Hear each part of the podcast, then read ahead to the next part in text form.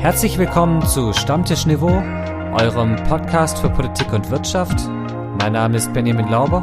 Mein Name ist Nikolai Bohn und unser Thema heute Pisa-Schock oder Pisa-Frust.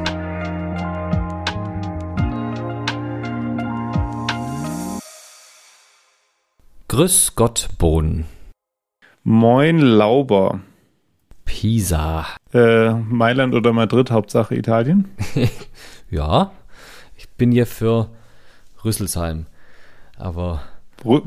Wie kommst du jetzt auf Rüsselsheim? Weiß ich nicht. Äh, mal, mal, mal schauen, ob du dich nachher nochmal dran erinnerst. Wir haben hier, also wir müssen uns ein bisschen entschuldigen gleich für letzte Woche, gell? Du, ja, also definitiv. Ich mich zumindest. Äh, mein Computer hat letzte Woche äh, mal kurz gesagt, ich habe keine Lust mehr und ich konnte deswegen einfach gar nichts mehr machen an meinem Computer. Inzwischen geht er wieder und wir hoffen, dass er auch bis zum endgültigen Schneiden und Hochladen dieser Folge noch funktioniert. Aber ja, da hat die Technik uns einen Streich gespielt. Definitiv. Äh, deswegen ist es irgendwie jetzt auch so, äh, und täglich grüßt das Murmeltier. Wir nehmen jetzt nochmal Folge 90 auf, äh, obwohl wir eigentlich die irgendwie schon im Kasten hatten, aber sich jetzt irgendwie über die ganze Woche auch einfach, ja, schlecht gealtert ist. Im, weil, im Grundgesetz würde stehen äh, Folge 90a. Ja, genau.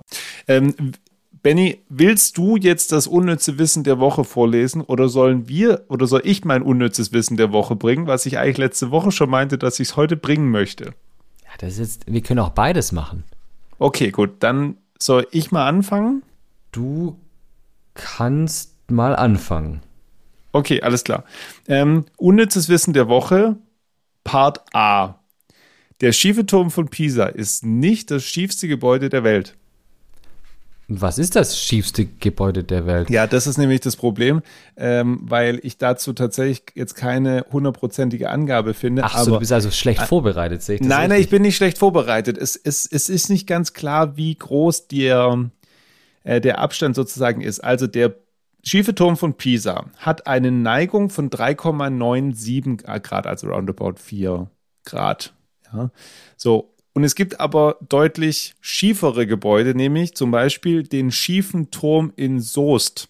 Den nämlich der, des Glockenturms, ähm, der irgendwas zwischen sieben bis acht Grad Neigung hat. Auf Wikipedia wird der Aussichtsturm Südsee in Brandenburg äh, mit 10 Grad angegeben, aber ich glaube, das ist eher, da wollte sich jemand einen Scherz erlauben. Aber es ist wirklich spannend, ja. Also selbst das, also der Metzgerturm im Stadttor von Ulm ist 3,3 Grad schief. Hm. Also das ist schon äh, Schwäbisch Gmünd, die Johanneskirche 1,1 Grad. Also der schiefe Turm von Pisa ist lang nicht das schiefste Gebäude der Welt. Aber ist es vielleicht so, dass weil er so freistehend ist, man denkt, er ist viel, viel schiefer, als er eigentlich ist? Äh, das, das glaube ich definitiv. Und vor allem natürlich, man muss ja auch dazu sagen, von der Höhe her alleine, ähm, dadurch, dass er, äh, wie hoch ist er? Ähm, hier ist wieder jemand schlecht vorbereitet.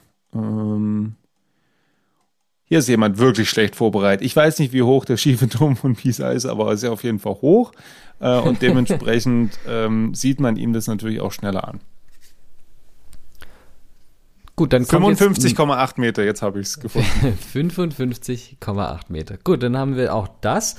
Äh, ich habe auch ein unnützes Wissen. Du hast viel Und unnützes ist, Wissen. Viel. Ich, ich, weiß.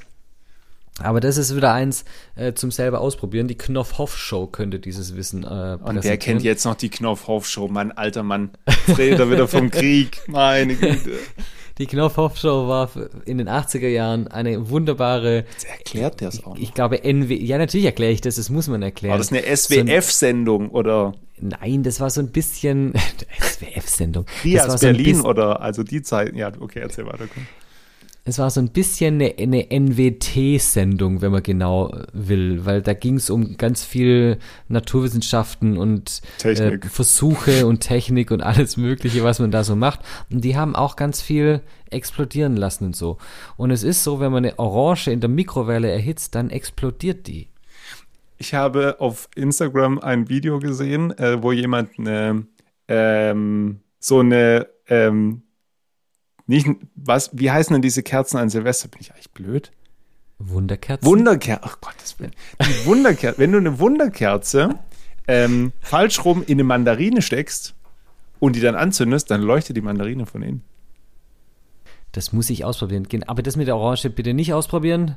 So, jetzt haben wir uns ganz schön verquatscht schon wieder. Wir müssen mal hier zu Potte kommen. Äh.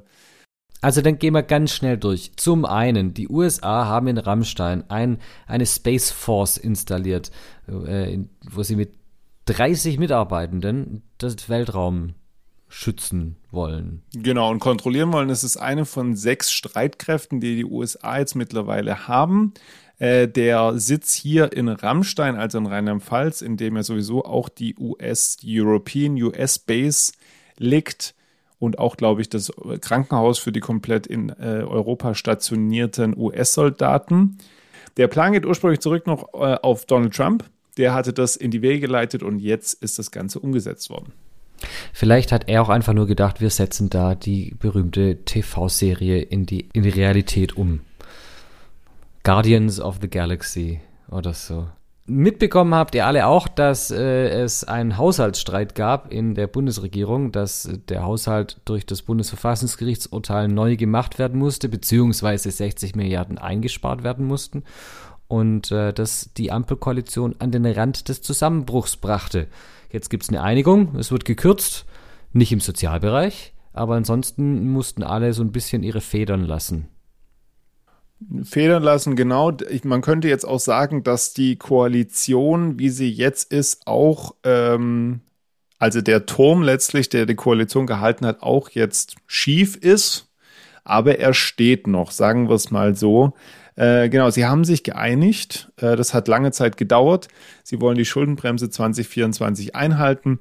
Ähm, und jetzt was muss, überraschend ist. Was überraschend ich. ist. Und also ich habe ich hab damit gerechnet, sie setzen sie nochmal aus. Ja, ich auch. Äh, Friedrich Merz hat auch dann am Mittwoch im Bundestagsplenum auch nochmal darauf hingewiesen, dass er und die CDU-CSU-Fraktion davon ausgehen, dass es nicht dabei bleiben wird, sondern dass möglicherweise dann doch äh, die Schuldenbremse ausgesetzt werden muss, weil eben bestimmte Dinge doch nicht geplant waren. Das wird man sehen. Ja, äh, wo haben sie jetzt gekürzt? Also an verschiedenen Stellen. Man merkt so von der Handschrift her, alle drei Parteien mussten federn lassen, so wie du es gerade gesagt hast, Benny. Ähm, einerseits eben Mittel für den Wiederaufbau der Solarindustrie in Deutschland wurden gekürzt, die Förderung vor E-Autos wurden gekürzt, Entlastungen für Bürgerinnen und Bürger bei Strom- und Gaspreisen wurden gekürzt. Es soll eine Kerosinsteuer auf innerdeutsche Flüge geben. Äh, die Plastikabgabe, die bislang der deutsche Staat tatsächlich gezahlt hat an die EU, sollen jetzt diejenigen zahlen, die auch Plastik in Umlauf bringen. Und so oder so ist es also für jeden der drei Parteien was, was eigentlich keine rote Linie war, aber zumindest für Frust sorgt. Und äh, trotzdem, so schief dieser Turm der Ampel auch noch ist, oder dieses Signal, äh, wird meiner Meinung nach die Ampelkoalition halten bis 2025 auch wenn inzwischen 41 Prozent der Befragten im Deutschland-Trend für vorgezogene Neuwahlen sind. Aber, und das haben wir, oder hätten wir letzte Woche besprochen. Genau, das haben wir besprochen. Haben wir besprochen, äh, zumindest kurz. Es ergibt überhaupt keinen Sinn, dass im Moment die Ampelkoalition, also zumindest aus Sicht der Ampelkoalition, die platzen zu lassen. Wenn wir uns die Umfragewerte im Moment anschauen, liegen SPD und Grüne gleich auf bei 15 Prozent jetzt bei den ganz aktuellen, bei der ganz aktuellen Sonntagsfrage. Die FDP mit 5 Prozent gerade so drin, aber eben AfD mit 21 Prozent und die CDU mit 30 Prozent weit weg und äh, da ergibt es einfach null Sinn für alle Beteiligten zu sagen, wir gehen da jetzt raus. Was ich in dem Zusammenhang noch ergänzen möchte, ist, dass drei Viertel der Befragten grundsätzlich die AfD für eine rechtsextreme Partei halten, aber nur 18 Prozent der Wählerschaft der AfD diese Einschätzung teilt. Und 80 Prozent der Anhängerinnen und Anhänger der AfD erklären, es sei ihnen egal, dass die AfD in Teilen als rechtsextrem gilt, solange sie die richtigen Themen anspricht. Nun gut. Oder nicht gut, besser gesagt. Ja, ich überlege gerade auch, was ich dazu sagen soll oder ob ich mir einen Eimer holen soll. Ich weiß es nicht. Das ist.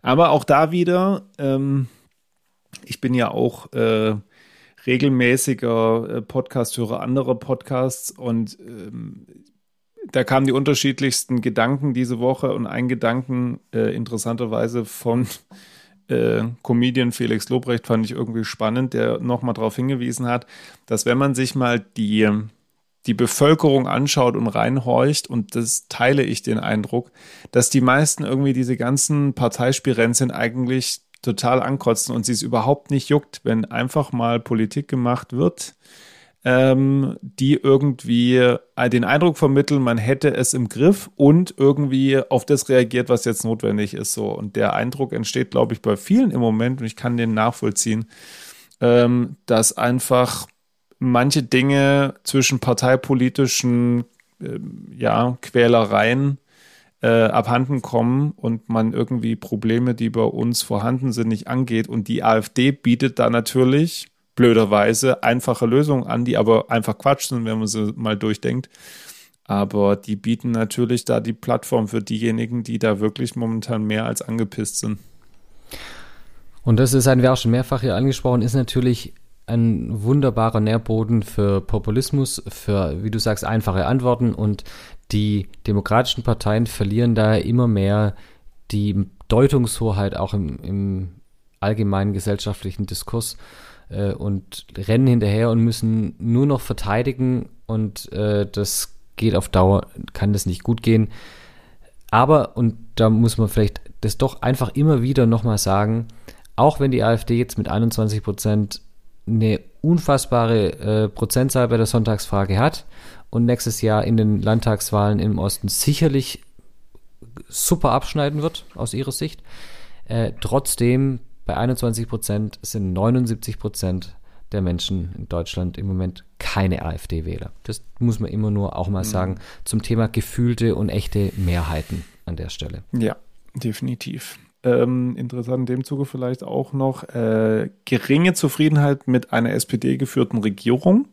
Andererseits im Deutschland-Trend wird auch nochmal drauf, äh, also festgehalten, dass 35 plus 17, also insgesamt mehr als die Hälfte sagen, dass eine CDU-CSU geführte Bundesregierung ähnlich schlecht oder sogar schlechter die anstehenden Probleme lösen würde. Das ist eine knappe Mehrheit, aber es ist eine Mehrheit, ähm, die auch wieder zeigt, dass irgendwie SPD und CDU keine Konzepte bringen. Ähm, keine Führungsperson. Ich, ja, äh, genau. Entschuldigung, wenn ich dich da unterbreche, nee, aber ich glaube, okay. es liegt an der Stelle ist es die Personalisierung der Politik und die AfD hat jetzt auch nicht irgendwie die große Führungsperson. Aber die brauchen sie im Moment auch nicht, weil es die anderen halt ihnen einfach machen. Aber weder Scholz noch Merz sind ja eigentlich die Menschenfänger, die da dran stehen und wo man sagt, ja, dir folge ich. Ähm, oder du, du kannst mir das, das gut verkaufen. Und man kann über Merkel sagen, was man will, aber es war halt die Mutter Beimer der Nation. Merkel war ja aber als Umweltministerin auch jetzt nicht die große Wahlfängerin. Oder Stimmenfängerin, Nein, sagen wir mal so. So, also ich frage mich, wie, wie entwickelt sich denn so eine, so eine Person, so eine Führungspersönlichkeit so, dass man sagen kann, hey, das ist jemand, den wählen wir jetzt unabhängig von der Couleur seiner Partei? Ich glaube durch klare Aussagen und klare Stellungnahmen. Also ich, ich, bin mir sehr sicher, also ähm, Merkel hat zwar viel ausgesessen, bei vielen Sachen hat sie sich rausgehalten und Scholz versucht es in gewisser Weise Scholz auch. übertreibt es sogar den, in der Hinsicht wahrscheinlich. Äh, genau, und das ist und das ist ja genau das Problem. Merkel hat dann trotzdem bei den Dingen, die die elementar waren für die Gesellschaft, hat sie gesagt, hier ist meine, hier ist mein Standpunkt und hier ist mein Wertekorsett und da danach handle ich. Und das kann man akzeptieren, das kann man, das kann man sogar wertschätzen, selbst wenn man anderer Meinung war. Und ich war bei vielen Sachen anderer Meinung als Frau Merkel. Und ich glaube auch jetzt in, in Retrospekt, sie hat viel auch falsch gemacht, aber was man ihr nicht vorwerfen kann, ist, dass sie nicht zu ihren Überzeugungen stand. Und wenn ich mir dann anschaue, was ein Söder macht, der wie Fähnchen im Wind hin und her springt, je nachdem, was, wo er denkt, er kriegt ein paar mehr Stimmen, äh, dann sieht man halt einen ganz anderen Typ von Politiker da im Moment. Und das ist schon ein Problem. Und das ist im Übrigen das, was eigentlich die Grünen im Wahlkampf der letzten Bundestagswahl oder, oder auch am Anfang der, der Ampelkoalition so stark gemacht hat, dass nämlich sowohl Baerbock als auch Habeck dahingestanden sind und gesagt haben, wir haben die und die Werte. Und was ist passiert? Bei Habeck hat man zum Beispiel versucht, über die äh, Federleswirtschaft diese Werte zu untergraben und die Glaubwürdigkeit zu untergraben. Und so was hat das dann geführt? Die die äh, Beliebtheitswerte gingen deutlich nach unten und damit auch die Prozentzahlen der Grünen. Wie gesagt, immer noch in einem Bereich von der letzten Bundestagswahl, aber trotzdem, sie können nicht das auffangen, was die FDP, äh, was die SPD im Moment abgibt. Nee, gar nicht. Ähm, sie sind ja zum Teil sogar in manchen Umfragen eben stärker als die SPD sogar. Und das ist ja eigentlich, also insofern ein Armutszeugnis eigentlich für die alte Dame SPD, die eigentlich immer die Fahne hochgehalten hat, eben auch für Arbeiter und Gewerkschaften zu stehen, die da schon lange auch sagen, hey Leute, also ihr macht äh, Politik ja, aber nicht mehr, nicht mehr für uns im Moment. Und da ist Scholz eben, glaube ich, ein massives Problem. Aber gut, das ist äh, ein SPD-Problem. Ein Problem, das wir im täglichen Leben haben, sind Schülerinnen und Schüler, die äh, vielleicht nicht ganz ihr Potenzial ausschöpfen können. Das hast du jetzt vorsichtig formuliert. und ein Schulsystem, das äh, an manchen Ecken aus dem letzten Loch pfeift und an manchen vielleicht auch sogar aber ganz gut läuft. Äh, und alle paar Jahre gibt es da mal eine Studie, die äh, jedes Mal möchte ich sagen, für Aufregung sorgt, in schöner Regelmäßigkeit. Und auch dieses Mal, und da sind wir wieder beim schiefen Turm, es geht um die PISA-Studie und äh, da wollen wir ein bisschen deutlicher, ein bisschen intensiver drüber reden. Dafür brauchen wir, wie immer, Hintergrundwissen. Hintergrundwissen. Hintergrundwissen. Hintergrundwissen. Die Organisation für wirtschaftliche Zusammenarbeit und Entwicklung, kurz OECD, legte vor zwei Wochen die neuesten PISA-Ergebnisse vor. PISA steht dabei für Program for International Student Assessment. Es ist die größte internationale Schulleistungsstudie. Knapp 700.000 Schülerinnen und Schüler aus 81 Ländern und Regionen haben 2022 daran teilgenommen. PISA fragt nicht Faktenwissen ab, sondern testet, ob die Teilnehmenden ihr Wissen anwenden und Informationen sinnvoll verknüpfen können. Schlüsselkompetenzen, um in der Informationsgesellschaft des 21. Jahrhunderts erfolgreich zu sein. Info, Info, Info, Informations, was war's jetzt? Egal, Entschuldigung. Also, die PISA-Studie findet alle, findet alle drei Jahre statt und umfasst die Bereiche Lesekompetenz, Mathematik und Naturwissenschaften. Jeweils einer der Bereiche bildet dabei abwechselnd den Schwerpunkt. Die deutschen Schüler haben 2022 in allen drei Bereichen deutlich schlechter abgeschnitten als noch 2018. Im Fach Mathematik kamen sie auf 475 Punkte und lagen damit etwa im OECD-Durchschnitt, aber erzielten 25 Punkte weniger als im Jahr 2018. Ein Tiefstand, der sogar noch unter der ersten PISA-Studie liegt. Auf gleichem Niveau befinden sich Litauen, Frankreich und Spanien. Auch bei der Lesekompetenz liegt Deutschland im Mittelfeld mit 480 Punkten, was aber im Vergleich zur letzten PISA-Studie ein Minus von 18 Punkten bedeutet. Auch das ein historischer Tiefstand. In den Naturwissenschaften übertrafen die deutschen Schüler mit 492 Punkten den OECD-Durchschnitt. Vor vier Jahren erzielten sie aber noch elf Punkte mehr. Zudem erhöhte sich der Anteil der leistungsschwachen Schüler, also derer, die in Mathematik unter Grundkompetenzniveau lagen, um 12 Prozent auf jetzt 30 Prozent. Bei der Lesekompetenz und Naturwissenschaften um jeweils 11 Prozent auf 25 bzw. 23 Prozent. Bildungsexperten, Gewerkschaften und Lehrerverbände reagieren wenig überrascht. Bei den Ursachen sind sie sich alle einig. Zu wenig Lehrende, fehlende Digitalisierung, zu viel soziale Ungleichheit. Corona habe diese Entwicklung verstärkt. Verbände wünschen sich einen Neuanfang und Investitionen im Bildungswesen. Politikerinnen und Politiker fordern mehr Lehrkräfte und außerschulische Sprachförderung. Meinung. Meinung. Benny, es ist ein Graus. Seien wir ehrlich. Ähm, also auch da und täglich grüßt das Murmeltier. Wir beide sind jetzt wenig schockiert. Die Frage ist jetzt, was, was sollen wir jetzt im Meinungsteil hier großartig diskutieren? Hm.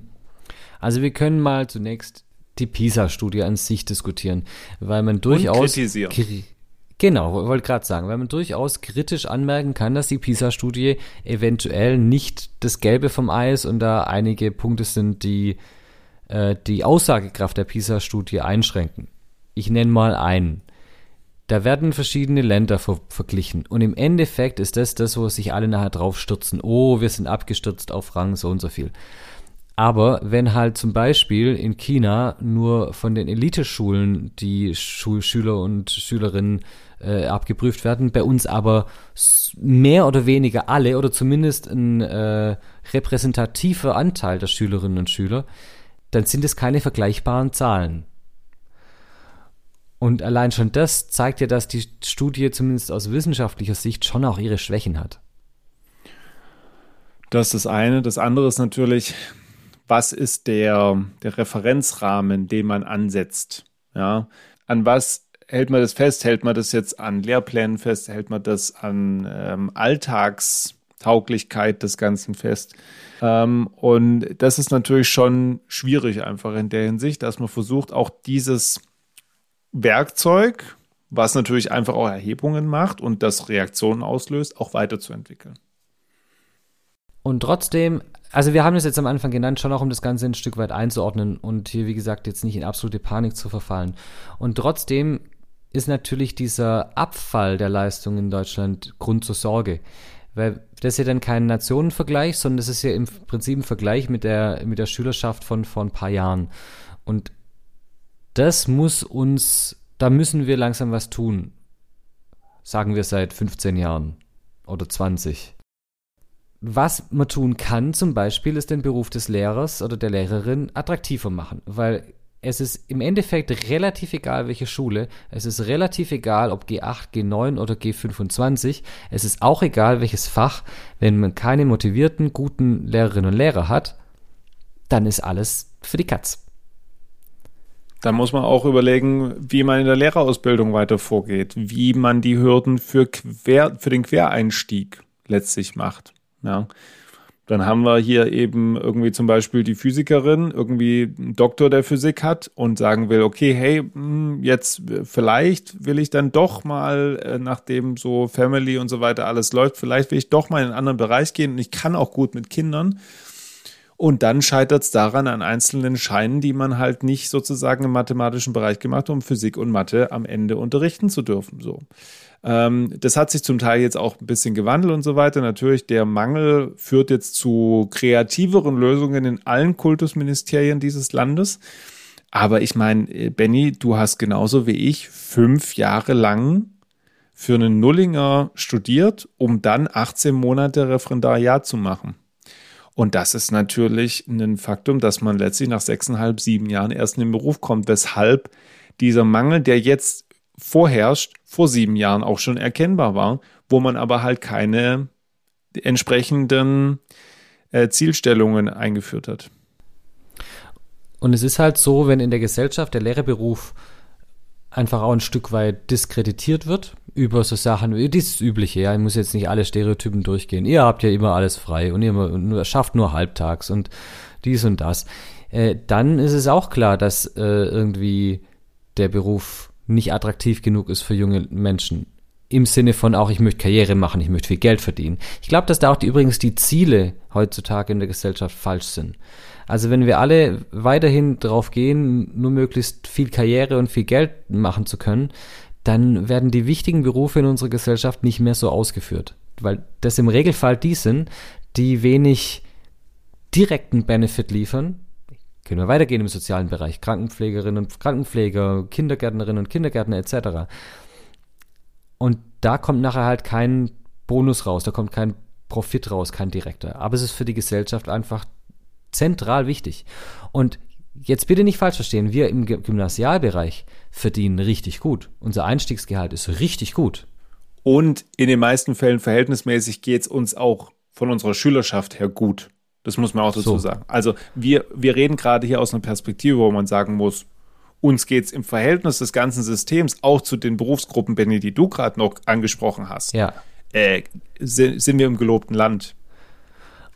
Und da kommt jetzt aber zum Beispiel genau dieses, uns geht es auch mit unserer Schülerschaft gut. Ein klassisches Problem hier in Deutschland ist, und das zeigt übrigens die PISA-Studie auch, der sozioökonomische Unterschied zwischen den Schülerschaften. Also die schlechter gestellten in der Gesellschaft, die, die Schülerinnen und Schüler, die aus Familien kommen, denen es nicht so gut geht bei uns in der Gesellschaft.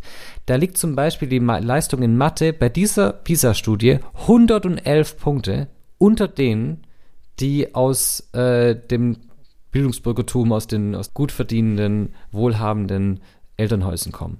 Und das ist übel. Das ist einfach viel, viel zu viel. Überrascht es uns? Nein. Ich glaube schon, dass das auch wieder, da geht es jetzt um das Thema Sozialpolitik. Ich glaube, dass ein Ausgleich in der Gesellschaft dazu führen wird, dass sowas abgebaut wird. Und ja, da spreche ich von höherer Besteuerung von hohen Einkommen und Vermögen und Umverteilung in der Bevölkerung. Uh, ich habe das Schreckgespenst ausgesprochen. Du bist ja krass drauf. Gell? Aber das ist was, was auf das Bildungssystem Auswirkungen hat. Das soll an anderer Stelle weiter diskutiert werden. Und den Klingelbeutel oder den Klammerbeutel, gibt es eigentlich einen Unterschied? Denn da, das eine ist, glaube ich, Geld, das andere sind so, sind so Nadeln, oder? Ah, okay, alles klar. Den Klingelbeutel, der wird wieder an Weihnachten herumgegeben, äh, weil vorher hören wir uns nämlich nicht mehr. Ihr sollt aber natürlich nicht entlassen werden ohne den üblichen Teil äh, eines Endes jeder Folge, Benny, nämlich wir haben eine Instagram-Seite, falls dir so nicht bekannt ist, die heißt Stammtischniveau. Und soweit ich weiß, haben wir auch eine E-Mail-Adresse haben wir, die heißt stammtischniveau at gmail.com.